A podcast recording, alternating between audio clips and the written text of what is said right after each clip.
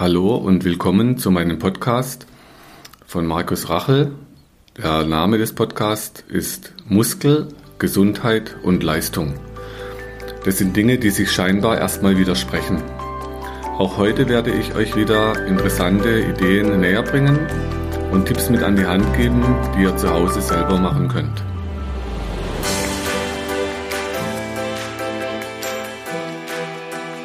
So, hallo an alle. Heute bin ich wieder in Schwarzwald, diesmal in Lahr. Und ich habe euch heute einen ganz speziellen Gast, ein ganz alter Kollege von mir, der Michael Haselein. Und der Micha, so wie wir ihn früher genannt haben, ist ein, ein ganz wilder Kerl auch. Vielleicht magst du dich gerade mal kurz für die Zuhörer vorstellen, was du heute so machst. Ja, also ganze wild bin ich mehr, wie der Max sagt. Aber früher war ich schon etwas wilder. Also ja, ich bin äh, 52 Jahre alt, mache schon seit dem 10. Lebensjahr Kampfsport, habe mit Judo angefangen ähm, als Kind und bin dann irgendwann mal durch Zufall, durch die kanadischen Streitkräfte in La zum Jiu-Jitsu gekommen. Da wurde dann auch noch parallel Karate angeboten, habe ich das auch noch angefangen. Ich wollte einfach alles Mögliche ausprobieren und äh, konnte eigentlich nicht genug bekommen. Habe dann auch jeden Tag trainiert, bis die Kanadier dann auch abgezogen sind. Dann hatte ich. Wann war das denn nochmal? Wann das war 1994. 94. Sind die letzten gegangen. Ja, Ja. zwar vor mein mein äh, Jiu-Jitsu-Trainer ist äh, 91 schon gegangen, aber mein Karate-Trainer, der ist nochmal zwei Jahre geblieben, bis 93. Und das letzte Jahr war ich eigentlich allein mit zwei, drei Rest-Kanadier-Bestand. der Rest waren Deutsche. Und 94 waren dann alle weg und dann haben wir eine neue Bleibe gesucht. Und da hat uns dann der Jiu-Jitsu-Judo-Club Neuried damals äh, angeboten, wir können bei Ihnen trainieren, können das machen, was wir weiterhin gemacht haben, eigene Abteilung. Das haben wir dankbar angenommen. Genau, da wurde dann eine eigene Abteilung Jiu-Jitsu gegründet. Für Canadian Jiu-Jitsu. Kanadische Jiu-Jitsu war das. Genau, weil die hatten noch normale Jiu-Jitsu-Gruppe damals schon. Hätten uns natürlich gern bei ihnen gehabt, aber das war uns einfach äh, zu deutsch. Ne?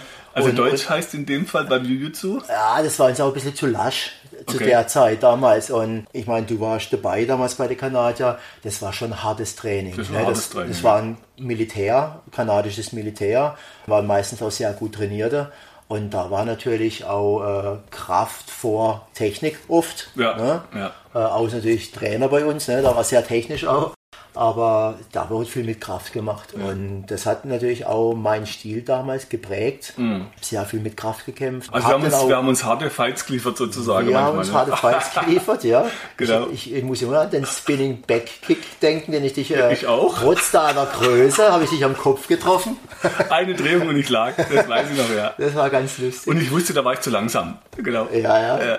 Ja, auf jeden Fall war eine witzige Zeit. Ja. Und, und dann eben so, als dann diese UFC-Zeit kam, pff, weiß schon gar nicht mehr, Ende der 90er oder nee, nee, das war auch so Mitte, Mitte der 90er.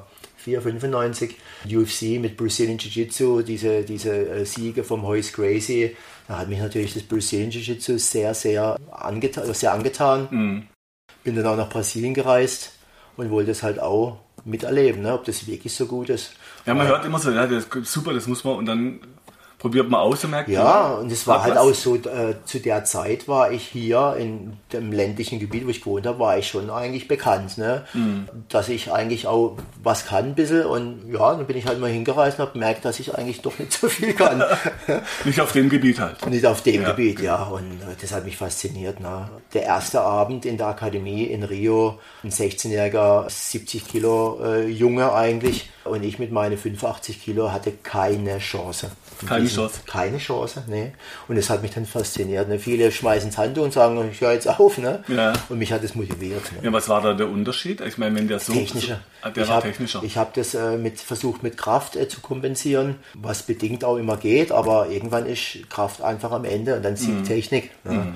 Und ja, und dann ist mein, mein Stil eigentlich auch technischer geworden für diesen Nahkampf, für den Ja, Bodenkampf. Ja, und dann habe ich das natürlich nach Rückkehr von Brasilien, habe ich dann gesagt, okay, das machen wir jetzt hier in Deutschland auch. Und dann habe ich das angefangen aufzubauen, erst mit meiner Gruppe und dann haben wir einen Verband gegründet für Brazilian Jiu-Jitsu Deutschland.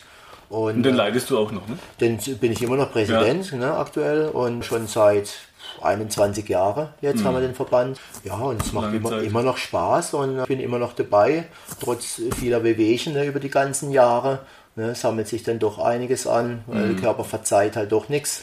Ne? Ja, das ist ein, ein guter Stichpunkt. Ich habe ja damals, als ich bei der Kanadier mittrainiert habe, das war eben so die Zeit, wo ich auch, da hatte ich einfach Bock drauf. Ne? Das heißt, wir sind halt 50 Kilometer gefahren zum Training abends. Es war einfach super Zeit. Es war so ein Kontingent.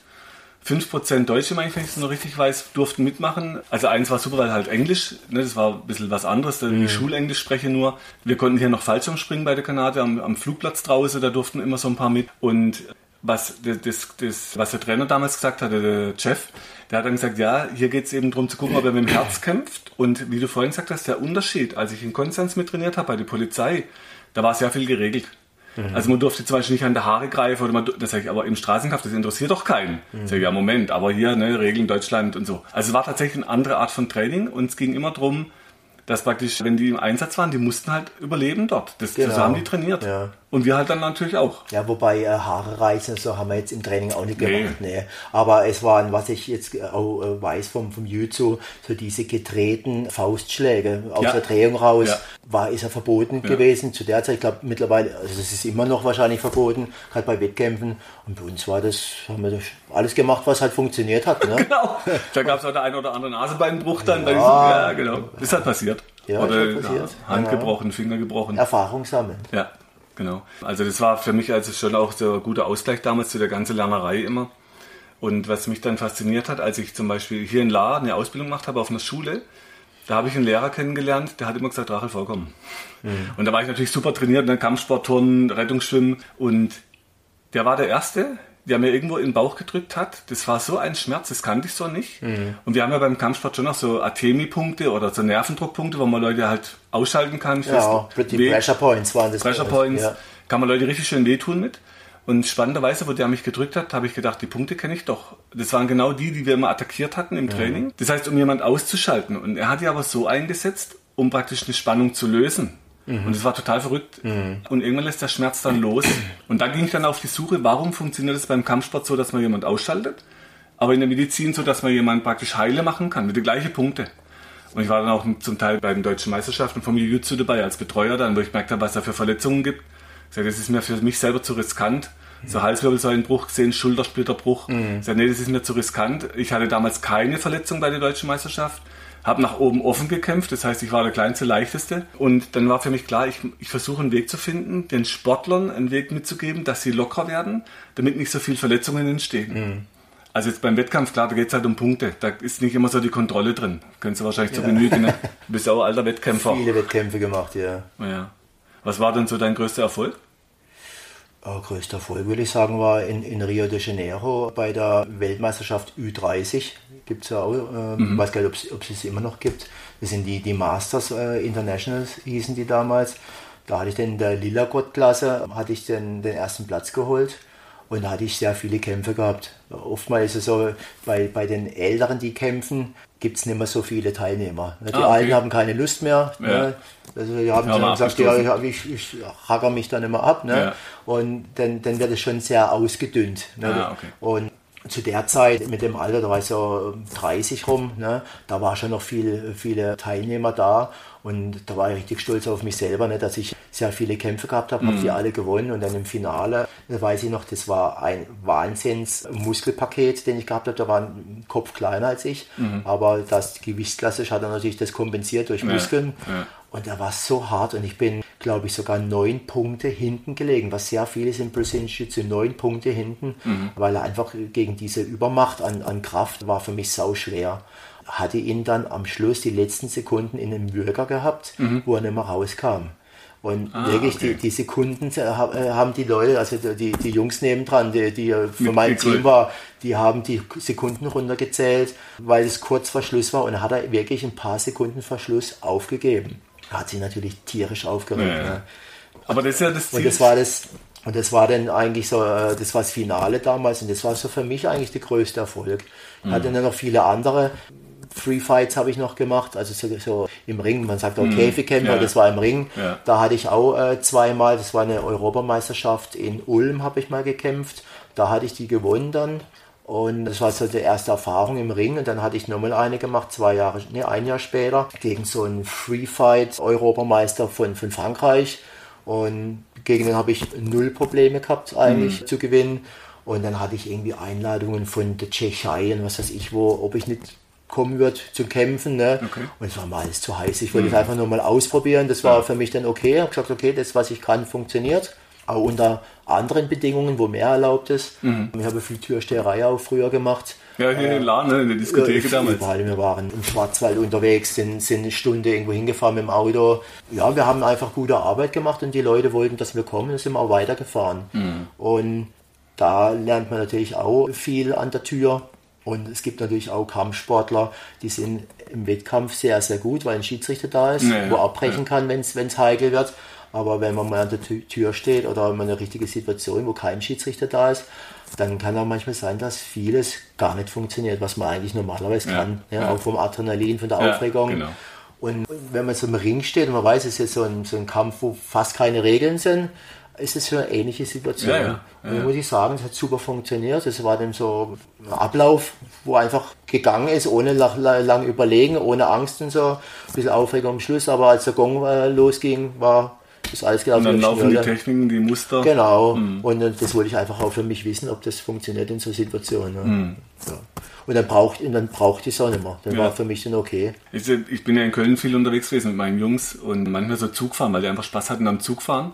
Und so die Erfahrung als, Kamp als trainierter Kampfsportler, das, ich habe natürlich nie mehr dann so intensiv auf der Matte gestanden, aber man guckt sich noch die Filme an ne, und man geht im Geist oft doch nochmal so durch die Bewegungsmuster durch. Mhm. Und da gab es dann Situationen an so einem Bahnhof, wo dann äh, ich mit meinem Mittleren, da so halt, wie ich halt so bin, ne, dann geht's Richtung Spagat, nach hinten, so Beweglichkeit ein bisschen. Und da waren zwei Jungs in so ganz schwarzen, langen Mänteln und um die rum war alles verrotzt, so ganz cool. Mhm. Und dann kam einer her und sagt so ganz hoch, was machen Sie da? Und dann habe ich gesagt, oh, ein bisschen strecken. Und er sagt, das sieht aber ganz schön schwul aus. Das heißt, da war schon klar, was der eigentlich will. Mhm. Und das Spannende war, als Kampfsportler, du weißt genau, es sind eh nur zwei. Das heißt, das könnte man regeln, wenn man will. Und als Apnoe-Taucher lernst du ganz viel Atmung. Mhm. Das heißt, wenn du ganz ruhig weiter atmest und sagst, okay, es sind eh nur zwei, mhm. dann hat er gemerkt, jetzt kommt irgendwie nicht diese Resonanz auf das Aggressive, und plötzlich macht er einen Schritt rückwärts. Achso, ne, ich habe dann noch gesagt, es liegt immer im Auge vom Betrachter, was man im anderen erkennen kann. Okay. Und dann hat er einen Schritt rückwärts gemacht mhm. und eine völlig andere Stimmlage mhm. und fragt so, wo kommen Sie denn her? Mhm. Ja, und was trinkt man da für Bier? Mhm. Das heißt, diese Situation hat sich völlig verändert. Dann, ja, und das ist das Spannende. Du weißt genau, du könntest ja jemand auch weh, das ist nicht schwer, jemand weh zu tun. Oder auch wenn du siehst, wie schnell ein Gelenk kaputt geht. Ne? Das ist mhm. jetzt kein so ein Kunststück. Aber das Spannende war allein die Haltung. Und da fand ich, das fand ich geil als Kampfsportler zu sagen, okay, ich muss gar nicht kämpfen. Und das fand ich immer so früher auch unsere Kampfsporttrainer, ne? ihr lernt kämpfen, dass ihr nicht kämpfen müsst. Mhm. Das fand ich als Haltung halt gut. Und da muss ich sagen, Kampfsport, ich habe auch der Jungs immer gesagt, Jungs lernen zu kämpfen körperlich. Macht einfach Spaß. Ja, macht ja. Spaß und auch, äh, ist auch gut für Selbstbewusstsein. Genau. Ne? Genau. Also ich hatte in der, wenn ich jetzt gerade vorhin erwähnt habe, in der Türsteherei, also in dieser Zeit, wo ich Türsteher gemacht habe, das war eine lange Zeit. Mhm. Also ich denke mal, es waren 20 Jahre mhm. bestimmt, wo ich immer ein bisschen noch gearbeitet habe an der Tür, hatte ich vielleicht eine Handvoll richtige Auseinandersetzungen. Also, Alles andere ging so mhm. zu regeln, durch Gespräche, durch Beruhigen, Ne? Weil klar gibt es auch äh, die andere Kaliber äh, Türsteher, die dann gern halt auch äh, sowas ausnutzen und, und, draufhauen. und, draufhauen. Das war bei mir eigentlich nie so. Ne? Mhm. Und ja, ich denke mal, das ist ein guter Spirit aus, auch vom Kampfsport, ja. dass man so eine Einstellung hat. Ja. Also ich habe auch Trainer damals erlebt, die haben gesagt, geh auf die Kirmes und schlag dich, dann lernst, kriegst du Erfahrung. Mhm. So Trainer gibt es auch. Ja, klar. Immer die Frage halt, wo du gerade reinkommst. Ne? Mhm. Und du hast gerade vorhin was Spannendes gesagt. Ähm, die, die Kraft war wichtig halt in deinem Anfang. Dann kam die Technik mehr. Und ähm, es gibt noch einen dritten Faktor, der ist ganz wichtig, ist Geschwindigkeit. Mhm. Das heißt, ich habe mit in Köln hat man so einen Shaolin-Mönch äh, eine Schule geholt, wo ich unterrichtet habe. Und ich habe gesagt, ich brauche jemanden, der das umsetzt von den Bewegungen, wenn ich die Kinder locker mache, äh, über Behandlung und über dieses Krafttraining, was wir heute möchten, mit langen Muskeln, mit Dehnkraft. Jemand, der das umsetzt in Bewegung. Und der Meister Yang, der hat dann halt so ähm, immer wieder halt die Kinder unterrichtet. In, der hat mit denen gemacht Qigong und Kung Fu. Und dann war es so, dann habe ich mit ihm mich unterhalten und habe, wie es halt so ist bei Kampfsportlern, ne, so eine Bewegung, dann hatte ich sofort eine Backpfeife, das ging so schnell und dann sagt er, naja, die Deutschen sind nicht schlecht, aber ein bisschen langsam. und da war verrückt, wie schnell der und was der für Bewegungen macht. Dann hat er zum Teil als, an der Schule als Vorführung Metall, ein Flachstahl, sich auf den Schädel geschlagen und das Metall springt. Okay. Das muss man mal gesehen haben, das ist so irre. Das heißt, da kommt die Geschwindigkeit, dann die Konzentration, die meditieren natürlich viel und er hat immer gesagt, er braucht das Qi an einer Stelle im Körper, dann geht nichts kaputt. Die machen dann Handstand auf einem Finger, mhm. so Hardcore-Qigong, das ist total irre. Jetzt habe ich letztens einen gesehen, der hat sich, nachdem ich vieles angeguckt habe von denen, der hat sich einen Kehlkopf abgehärtet. Der ist so gegen eine Stange mit dem Kehlkopf immer gelaufen. Und irgendwann kam einer mit so einem, die haben solche Prügel, wo die normal auf Gelenke hauen oder auf den Schädel. Mhm. Dann hat er dem das Ding von Kehlkopf geschlagen und der Prügel zerspringt. Das ist total verrückt. Das heißt, und diese Mischung aus Geschwindigkeit, dann die Kraft dort. Mhm. Und die sagen immer aus der vollkommenen Ruhe, da kommt die vollkommene Dynamik. Und bei uns im Westen habe ich eben ganz andere Sachen von Training erlebt. Ganz oft, dass es stabil sein muss, dass es fest sein muss. Das war bei uns als Physiotherapeuten ganz wichtig, nicht, dass man was stabilisiert oder stärkt, dass man es kräftiger macht. Und was wir dann gemerkt haben in der Behandlung, in dem Moment, wo die Spannung runtergeht, die, die Ruhespannung vom Muskel runtergeht, dann werden die Leute plötzlich schneller mhm. weil die Bremse loslässt. Genau. Und ähm, das habe ich dann so gemerkt beim Kampfsport, das, was sie so als Chi bezeichnen, als Energie, die kann sich bei uns plötzlich gegen unseren eigenen Körper richten, wenn es zu kurz wird und zu fest im Muskel. Dann kommt der Schaden am Gelenk. Mhm. Natürlich immer gekoppelt an Ernährung, an Umwelteinflüsse, an Arbeitsbedingungen, an Unfälle. Also sind schon viele Faktoren zusammen. Und wenn du mal ein bisschen aus deiner Geschichte erzählen magst, was deine Hüfte so macht heute. Ja, meine Hüfte. also die Hüftproblematik hatte ich schon vor, vor über zehn Jahren, wo es angefangen hat, wo ich den Schmerzen bekommen habe. Obwohl ich eigentlich auch immer viel gedehnt habe, aber ich denke mal, das war auch von früher durch diese ungünstige Voraussetzung in der Halle, wo wir trainiert haben mit dem Betonboden, Beton, ja. Betonboden und dann äh, nur eine dünne Matte drüber und dann die vielen Würfe immer, ja, wo man auf die Hüfte fällt. Dann wahrscheinlich auch noch diese angeborene Hüftdysplasie, das hat uns einerseits anderer gegeben. Genau. Ja, da hatte ich dann diese äh, Problematik bekommen mit der Hüfte. Ne? Und ja, und das schränkt dann natürlich in der Bewegung äh, auch ein und mhm. äh, ja, muss man dann auch technisch sich ein bisschen auch anders orientieren. Also viele Techniken, die früher gegangen sind, gehen jetzt einfach nicht mehr so eins zu eins, aber man lernt den Körper dann aber auch irgendwo wieder neu kennen ja. und äh, adaptiert dann einfach äh, das, das Ganze auf einen neuen Stil, sage ich mhm. jetzt mal, neue, mhm. neue Technikvariante. Äh, das, Game hat sich einfach geändert wie früher. Und das merkst du selbst bei unseren unterschiedlichen Körpergrößen. Und auch damals bei uns im Training waren ja auch kleine dabei, der Gordy zum Beispiel, ne? kleine Jungs. Mhm. Wir hatten Riesentypen wie Elroy, also waren genau. große, kleine und da musste auch vom Kampfstil, ich war auch immer relativ groß, die Würfe unten rein, das hat bei mir nie so funktioniert, weil ich einfach zu groß bin. Ja, ja, klar, also musste ich die von oben nehmen. Mhm. Das heißt, man muss immer so, sowieso adaptieren und gucken. Und wo ich jetzt, ich habe ja dich letztes Mal besucht hier im Schwarzwald, so gedacht, Mensch, jetzt komm, gucken wir wieder vorbei. Mhm. Weil man denkt einfach oft an die alte Zeit und dann sieht man wieder die alte Bilder und man ist sofort wieder in der Halle, kriegt wieder Lust, da so mitzumachen. Und ich war so richtig nervös auf der Bank. Dachte, ah, das wird einfach wieder reizen. Und ich fand es spannend dann zu beobachten. Also ich kann immer noch die Kicks nach oben. Mhm. Das war einfach das, dieses immer dranbleiben, über 30 Jahre jetzt diese Dehnkraft, konsequent immer Dehnkraft, dass der Muskel so lang wie möglich bleibt. Und da merkt man schon, was man dann so mit vielen, vielen Jahren dann wieder für einen Benefit hat, wenn man halt geschmeidig bleibt. Und das zeigen uns halt die Mönche im Kloster mit 80, 85 ja. Spagat im Stand. Ja, ja, das und ich, ist Wahnsinn, ja, was man da manchmal sieht. Das ist verrückt. gelenkig sind mit 70 oder 80 Jahren. Ne? Beim Wahnsinn. Senkrecht ja. hoch. Und das hat mich damals fasziniert als Physiotherapeut, weil wir eben auch von Ideen andere Ideen gelernt hatten. Und einer meiner ersten Lehrer, der hat eben versucht, mich zu trainieren nach hinten wie ein Mönch. Nur ich bin halt keiner. Mhm. Also muss man auch einsehen, ich bin halt im Westen, ich bin halt hier groß geworden. Und so jetzt versuchen wir eben so die Ideen so auch im Sport mit zu etablieren, dass man sagt, runter mit der Ruhespannung. Und dann haben wir, ich habe dir mal das Müheboard gezeigt, ne, wo man sich selber die Punkte dann lösen kann, mhm. dass man immer wieder gegen das, was das Training an Spannung aufbaut, dass man immer wieder gegensteuern kann und die Spannung wieder runterkriegt. Eben mit viel den, den Kraftübungen, Spannung runter und dann geht die Technik auch lange Zeit geschmeidig und mhm. schnell, sodass wir da eben hoffen, dass wir in Deutschland die Sportler auch nicht mehr so viele Verletzungen später kriegen ja. und so viele Operationen vor allem. Man kann's, man wird nicht alles vermeiden können, aber auf jeden Fall halt die, die Zahlen reduzieren und dass man sagt, man hat eben auch mit 60, 70, 80 immer noch Spaß dran. Ja, ja natürlich. Auf der Matte rumzuroppen. Ja. Aber gerade wenn du sagst auch mit dem Myroboard, das, Myroboard, ähm, ja. das mit den, mit den Punkten, um, um Sammelmuskel zu lösen, das habe ich ja schon vor, vor über zehn Jahren, als die Hüftproblematik angefangen hat, hatte ich mich dann auch zum Teil selber getriggert mit irgendeinem ja. Holzstück oder mit Tennisball oder sogar einem Golfball, der härter ist. Und war dann auch öfters in Physiotherapie, die haben mich dann getriggert mit so einem Holzstab. Ja, ja, ja, ja. Da haben sie zu mir gesagt, also wenn sie das mit anderen machen würden, die, da würden die Decke hochspringen. Ne? Mhm. Also ich, ich, war Schmerzen gewohnt schon immer, ja. hat das gar nichts ausgemacht. Ich habe dich auch noch in der Halle damals behandelt, das, das weiß ich noch, sein, Hüfte ja. schon damals schon. Und, aber ich habe dann gemerkt, das tut richtig gut, das Triggern. Ne? Und ja, und ich habe mir jetzt auch natürlich so, so ein Faszienrollen und, und, mhm. und so diese ganzen Black Roll ja, äh, äh, Bälle, Bälle habe ich da ja, das ist eigentlich zum, zum wieder locker machen eigentlich eine gute Option. Ne? Aber da gibt es sicher bessere Sachen. Also, ne, es ist, sagen wir, das war super, weil wo die Faszienrollen kamen, dann hat man die Faszien gut untersucht. Dann hat man gemerkt, dass da so viele Verklebungen dann drin sind. Und mhm. wenn man die jetzt löst mit der Rolle, dann hast du zwar das gelöst, aber es baut sich halt wieder auf. Ja, es ist halt auch nur oberflächlich. Ne? Das, das, ist das Problem. Problem. Ja. Und es bleibt immer gleich. Das heißt, deshalb habe ich das Board, das, was wir da gemacht haben, die unterschiedlichen Tiefen, wo man erreichen kann. Mhm. Wie du gesagt hast, du, du bräuchtest was, wo ganz tief du da. ganz tief rein in den Muskel. Das spürst du ja selber, ja. ne? Und dass man dort dann das übersteuert, dass man also nicht sagt, man nimmt das dort weg und entspannt, sondern man macht noch mehr Spannung über den Druck mhm. und dann lässt er plötzlich los. Mhm. Und das spürt man ganz genau. Ja, das habe ich auch nie hinbekommen. Ich müsste theoretisch meine eigene Kraft irgendwo reindrücken und genau. das auf, äh, auf eine längere äh, Zeit. Ne? Also, die Zeit gehört dazu. Die Kraft habe ich gar nicht. Oder ich muss mich irgendwo drauflegen mit dem eigenen Gewicht, was denn reindrückt.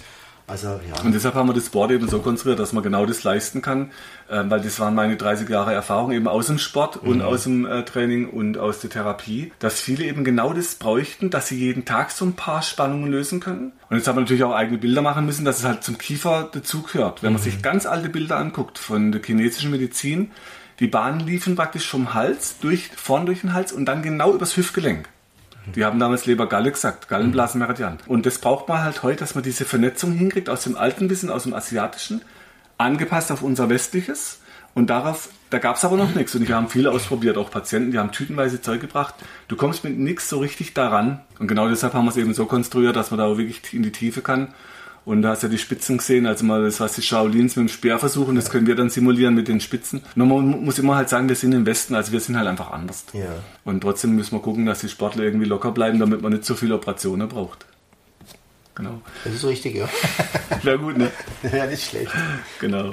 Und der Michael, wo ich hier vor kurzem war im Training mal wieder zu Besuch. Also erstmal danke, dass es einfach so unkompliziert möglich ist, ne? dass man wieder vorbeischaut und wieder vorbeikommt nach ja, 20 jeder, Jahren. Jederzeit. Ne? Das ist einfach ein schönes Gefühl aus. Das, das Geht natürlich aber auch nur, da ich es auch immer noch mache. Ne? ja, ja, ja, genau, genau. Ich bin ja schon seit seit über 40, jetzt 42 ja, Jahre auf der Matte. Ne? Äh, permanent. Also ich hatte ja noch nie eine Auszeit oder so. Respekt. Und das, das schaffen die wenigsten. Ne? Und auch die Energie, wo du da reingesteckt hast, die ganze Jahre. Ne? Immer dahin gehen, immer da sein.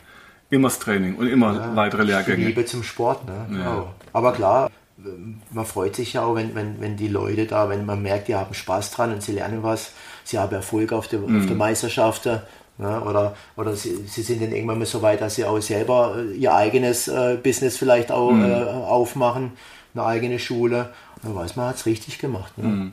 Und das Gute ist ja immer noch, ich habe ja viele, viele äh, Schüler, die richtig heiß sind und, und gut trainiert und, und ja, so wie ich halt auch mal war vor 30 Jahren. Man erkennt ja. sich irgendwie wieder, ne? Ja, man erkennt sich irgendwie wieder, aber trotzdem macht man es ihnen nicht leicht. Ne? Mhm. Die Erfahrung ist halt natürlich auch gut. Ne? Die Erfahrung die ganze oft. Zeit, ja. die hilft dann schon da auch, der ein oder andere Kampf zu überbrücken oder vielleicht auch zu gewinnen. Ja, ja, ja. Das sind die, die Erfahrungen, die man unterschätzt oft. Ja. Mhm. Schön. Hast du denn irgendeinen Überblick, wie viele Leute du schon ausgebildet hast? Nein. Habe ich mir jetzt ehrlich gesagt auch noch nie Gedanken gemacht. Oft ist ja Leute kommen, Leute gehen, das sind so die kurzen. Ich werde auch öfters mal äh, irgendwo auf der Straße angesprochen von irgendwelchen Leuten, wo ich null weiß, woher ich die überhaupt kenne. Mm. Ne? Ist mir mm. auch nicht mhm. bekannt vom Gesicht. Die sagen, ah, ich habe doch bei dir mal trainiert. Ich sage, ich kann mich nicht erinnern, wie, wann war das? Dann sagen sie mir in eine Jahreszahl. Und dann frage ich auch, ja, wie lange warst du da? Ah, nur zwei, drei Mal. Ach so. Naja, äh, ja, okay. Sorry, also ja. keine Ahnung. Ne? Okay. Aber so die, die, wo wir länger geblieben sind, klar, die, die kennst du immer noch. Mhm. Ne? Mhm. Aber viele äh, haben dann den, den, Anschluss verloren, machen jetzt zum Teil auch gar nicht mehr, sind wenige, die geblieben sind. Mhm. Ich habe jetzt auch bei mir in Ichenheim ein paar Schüler, die sind schon fast 20 Jahre bei der mir. Der Holger zum Beispiel, oder? Der Holger ist äh, seit, seit, äh, Mit dem habe ich seit 30 Jahren. Ja, genau. Seit 30 Jahren ist der Holger dabei, aber dann habe ich noch andere, die sind jetzt 20 Jahre dabei. Ja, also, aber kann man an ein, zwei Händen abzählen, ne? die, die, das noch, die noch bleiben. Da kommen ja so viele Einflüsse, Beruf, Familie dazu, wo viele dann irgendwo halt auch eine Auszeit nehmen und vielleicht auch den, den Schweinehund nicht mehr ja, äh, überwinden können, zurückzukommen. Für mich war halt immer der Sport an erster Stelle früher, vor Arbeit, vor Familie, vor allem. Mhm. Ne? Und dann irgendwann hat sich natürlich das trotzdem ergeben, dass mit Familie da was äh, entstanden ist, äh, wo ich da auch dankbar bin. Mm. Und jetzt ist natürlich auch der Sport ein bisschen weniger geworden äh, in, in der Zeit, aber so ganz aufgeben würde ich das nicht. Also mm. ich habe da früher beim Karate war zum Beispiel einer, der war wahnsinnig talentiert, der war ein super äh, Schwarzgurt-Karate-Lehrer auch. Der hat eine Frau kennengelernt, die hat ihm verboten, Karate zu trainieren. Ups. Mhm. Und das hat er aufgehört. Das wäre für mich ein No-Go gewesen. Ja, das gibt es bei mir nicht. Ja, die lernt mich kennen, dass ich Du bist ja der Kampfsportler. Ah, ja, und, ja. Nee, das wäre nicht möglich gewesen mhm. bei mir. Das mhm. hätte ich nicht geduldet. Mhm. Wobei, man muss natürlich auch trotzdem äh, ein bisschen entgegenkommen. Ne? Man kann nicht so seinen Stiefel durchziehen, wenn man eine Familie hat, das geht nicht. Also was ich bei meinen Kindern gelernt habe, ich habe drei Jungs, durch die bin ich an den Sportplatz gekommen. Ich habe früher nie was mit Fußball am Hut gehabt. Mhm. Ich habe ganz alte Bilder gefunden von so einem Kumpelturnier bei der Rettungsschwimmer. Aber mit Fußball hatte ich nie was am Hut. Und jetzt durch die Jungs, jetzt stehe ich selber am Platz. Erst als Papa, jetzt betreue ich eine Mannschaft mit und es gibt so ganz neue Aspekte, weil die sind für mich echt eine Herausforderung, weil die so bockelsteif sind. Ne? Mhm. Also Spagat kann da keiner, nicht mal bei der ja, Frau. Fußballer sind, sind da steif. Also für mich jetzt ein Unding als Kampfsportler oder wenn der Turner, oder, die können alle einen Spagat. Aber das sind so, das hätte ich ohne Jungs nie gemacht. Also Familie gibt ja auch die Chance, wieder neue Dinge dazuzunehmen im Leben. Richtig. Und kann man auch, ja. ja mein, mein, Kleiner spielt jetzt auch Fußball. Mhm. Die Große hat Judo gemacht äh, in Ichenheim bei uns. Das war aber mit dem Fahren, mit dem Hinbringen immer ein bisschen problematisch. Jetzt macht sie hier in La, wo wir wohnen. Hat es jetzt das zweite Mal gemacht nach Corona. Ähm, das macht ihr aber auch Spaß und ich hoffe, sie bleibt dabei. Ne? Beim Kampfsport und der Kleinen möchte ich eigentlich auch, dass er mal Kampfsport mhm. macht. Wobei, wenn die das halt wirklich äh, partout nicht wollen, dann ist es halt so. Ne? Wobei aber für die Mädels ist ja schon gut, ne? das Körperliche ja, äh, sich ja. auseinandersetzen können. Finde ich auch ganz wichtig. Ja. Ja. Du gibst ja auch Selbstverteidigungskurse für Frauen, oder? Für Frauen, für, für gemischt. Also ich mache für die Volkshochschule äh, zweimal im Jahr immer einen Kurs. Da war jetzt witzigerweise äh, heute der erste Kurs wieder nach Corona gestern und heute, das waren zwei Tage. Und das ist meistens ein gemischter, Frau, Männlein und, und Weiblein. Und es kommt eigentlich ganz gut an. Da können mhm. ja die, die Frauen auch mal am Mann probieren. Weil nur Frauen unter sich, dann wird nicht so richtig zugelangt. Ne? Mhm. Und finde ich eigentlich ganz gut die Mischung. Aber auch reine Frauen-Selbstverteidigungskurse habe ich schon gemacht. Äh, mit, nur mit Kindern mache ich nicht so gerne. Okay. Da fehlt mir diese das, das also Gehorsamkeit, ja, nein, ja, Gehorsamkeit. Ja, okay. Da warte ich dann so, dass, dass die Leute das die machen, was, was ich zeige, mhm. Disziplin, und das ist bei Kindern nicht gegeben. Ich hatte zu der Zeit, wo die Kanadier noch da waren, ah, ja, musste ich für meinen Trainer, Karate-Trainer mal das Kindertraining zwei, dreimal mal machen, weil er irgendwie auf Manöver war oder was weiß ich. Ähm, es war Horror. Mhm. Die haben überhaupt nicht gehört. Ne? Die haben gerade gemacht, was sie wollen. Und das war für mich schon äh, eine schlimme Erfahrung. Mm, mm. ja, dann habe ich gesagt, oh je, nee, also Kindertraining, wenn es nicht sein muss, dann besser nicht. Und ich weiß noch, was das für Disziplin war bei uns. Ein Fingernagel zu lang, 10 Liegestütz, Gurt nicht ganz gerade, 10 Liegestütz, das hat Lachen, aber nicht geändert bei mir. Ja. Das ist nach Das ist immer halt groß geworden, das ja. sind wir kultiviert. Genau, und das ist ja auch wichtig, ne? ein, äh, ein langer Zehennagel kann halt beim Kick doch jemand verletzen, dass ja. er eine Schnittwunde kriegt oder, oder Fingernagel. Ne? Das ist ja. halt so. Wie würdest du denn das sehen, wenn man jetzt, ich habe jetzt in Köln auch immer wieder so ähm, Kurse mitgegeben für Frauenselbstverteidigung. Ähm, ich habe das oft erlebt, die trauen sich nicht zuzuschlagen. Die haben dann gesagt, ich kann dich doch nicht schlagen. Mhm. Sagt, du, der ist ein Polster, du schlägst ja nicht mich, du schlägst ein Polster. Mhm. Das heißt, die konnten nicht so richtig differenzieren, auf was sie schlagen. Nur man hat an den Augen gesehen, wenn man besser einen Schritt rückwärts geht, wenn die mal die Löwin rauslassen, da kommt richtig Power bei Frauen. Ja. Und da wundert man sich, ne, was die für eine Power haben, wenn die sich mal trauen. Genau. Ähm, und wie würdest du das sehen, wenn die so einen Kurs mitgemacht haben? Das lohnt sich schon, dass sie dranbleiben, oder? Weil einmal ein Kurs... Ja, also ich, wie gesagt, ich hatte heute zwei Frauen dabei bei dem Kurs. Ähm, und da ist das gleiche Problem gewesen. Auch äh, die, die eine hat mit ihrem Mann trainiert und äh, da hat sie gesagt, ja, sie, sie, will, sie will da nicht richtig draufhauen, ne? also ich will da nicht wehtun.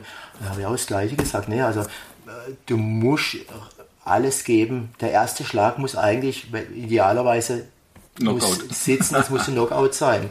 Spätestens der zweite, der erste ist meistens so der, der äh, Erschreckungsschlag, ne, die, die Reaktion, aber dann muss es knallen. Ne? Mhm. Dann musst du ihn von, von Socken hauen. Und äh, bei Frauen ganz sicher, das müssen die üben. Ne? Das, das äh, kann vom Kurs, äh, du kannst es initiieren, äh, dass es ihnen Spaß macht. Dann sagen, oh ja, das macht Spaß, das brauche ich vielleicht, das ist gar nicht schlecht. Und dann müssen die entweder immer mal wieder einen Erfrischungskurs machen, oder aber ja, idealerweise natürlich halt. dranbleiben im Verein, in der Schule.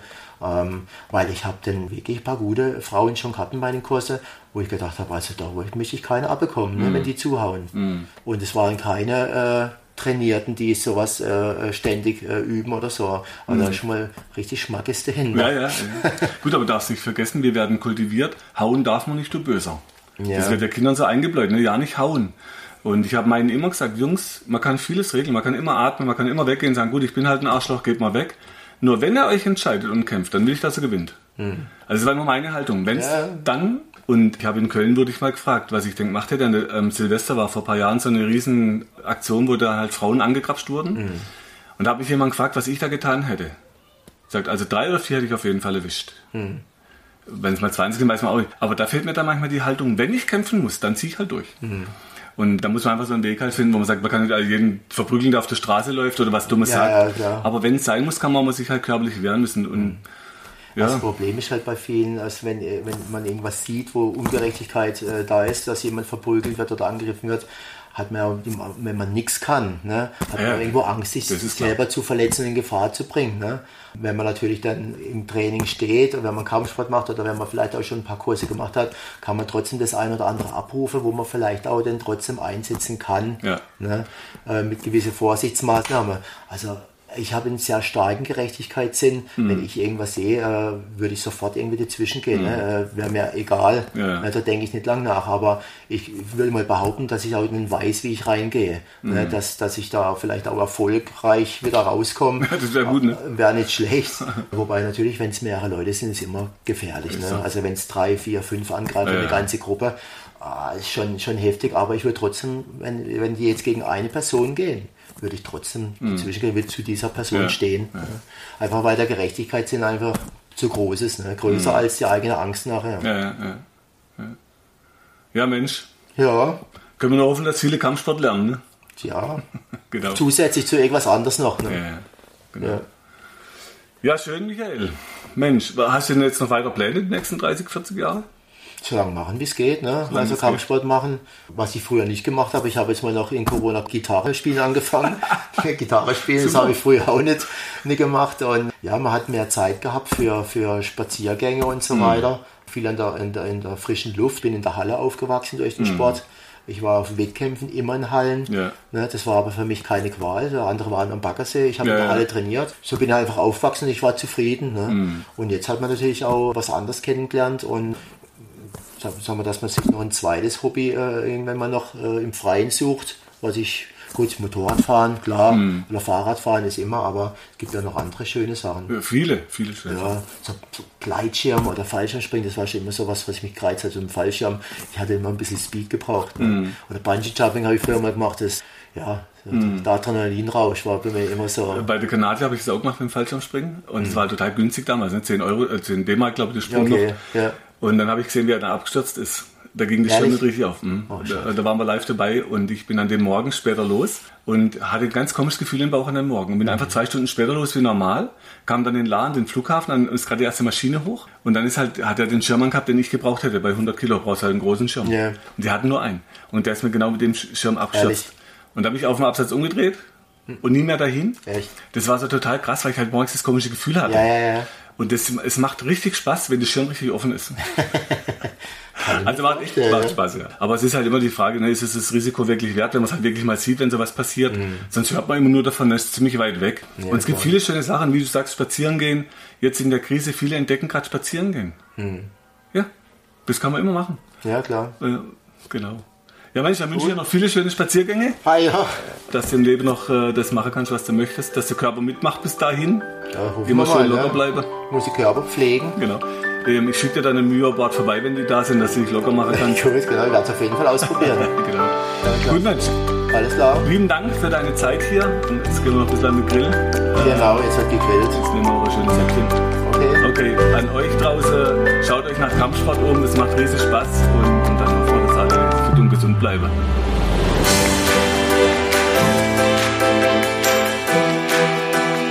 Wenn du meinst, dass dir diese Infos helfen oder du weitere Infos suchst, schau auf meine Website unter www.muskel-gesundheit.de rein. Für Übungen schaut auf YouTube und hinterlasst mir, wenn ihr wollt, eine Bewertung. Falls ihr Fragen habt, schickt sie über die Webadresse äh, und die Mailadresse, die ihr dort findet. Bis zum nächsten Podcast. Herzlichst, euer Markus Rachel.